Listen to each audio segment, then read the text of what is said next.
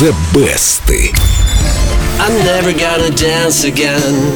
Guilt of fate, I've got no rhythm. Though it's easy to pretend, I know you're not a fool. Сложная у Джорджа Майкла тональность. Очень высокий Ну, Дима голос. взял. Легко. Попробовал, да. Сегодня слушаем мультиплатиновый хит, который 17-летний Джордж Майкл сочинил по дороге на работу в городском автобусе. Так, так, так. А кем, интересно, работал Джордж Майкл, когда ездил в городском автобусе? Он много профессий перепробовал, но конкретно в этот момент работал диджеем в ресторане и билетером в кинотеатре. Это, наверное, поэтому в тексте песни и фигурирует киноэкран. И ресторан, и кинотеатр располагались довольно далеко от дома, вот будущий певец и ездил туда на автобусе.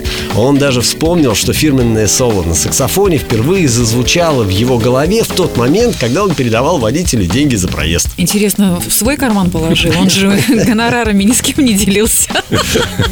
Он, кстати, уже подумал, о, у меня когда-то будут миллионные гонорары, и я перестану ездить на автобусах. Но И тут родилось это действительно гениальное соло. Оно э, одно из самых узнаваемых, по-моему, в истории поп-музыки. Это действительно вот так. И записали его отнюдь не с первой попытки. Десять разных саксофонистов пробовали это соло сыграть.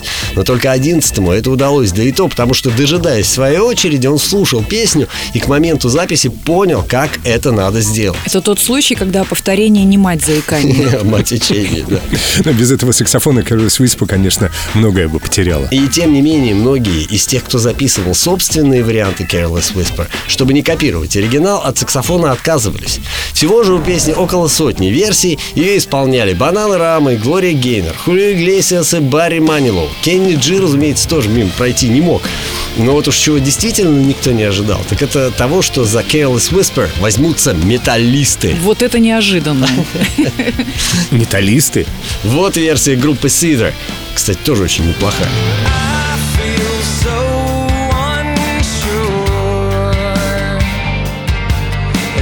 Take your hand and lead you to the dance floor. Что значит неплохая? Высшие пробы, я считаю. Да, это когда очень хорошо на душе включаешь такую музыку. Нет, это когда 99-я проба. Нет, 999-я проба. I'm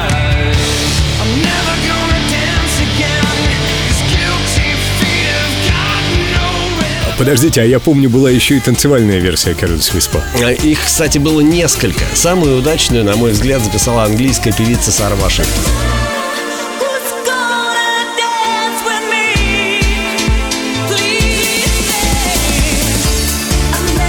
А помните, была Careless Whisper. А потом... такая. вот это мне больше нравилось. Но Сара Вашингтон известнее. Но несмотря на такое вот обилие аранжировок и стилей, успех оригинала превзойти пока не удалось никому.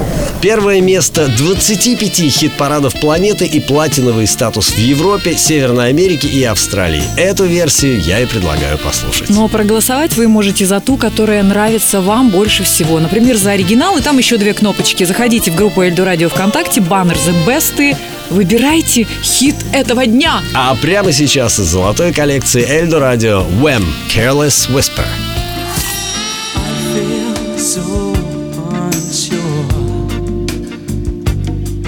as I take your hand and lead you to the dance floor.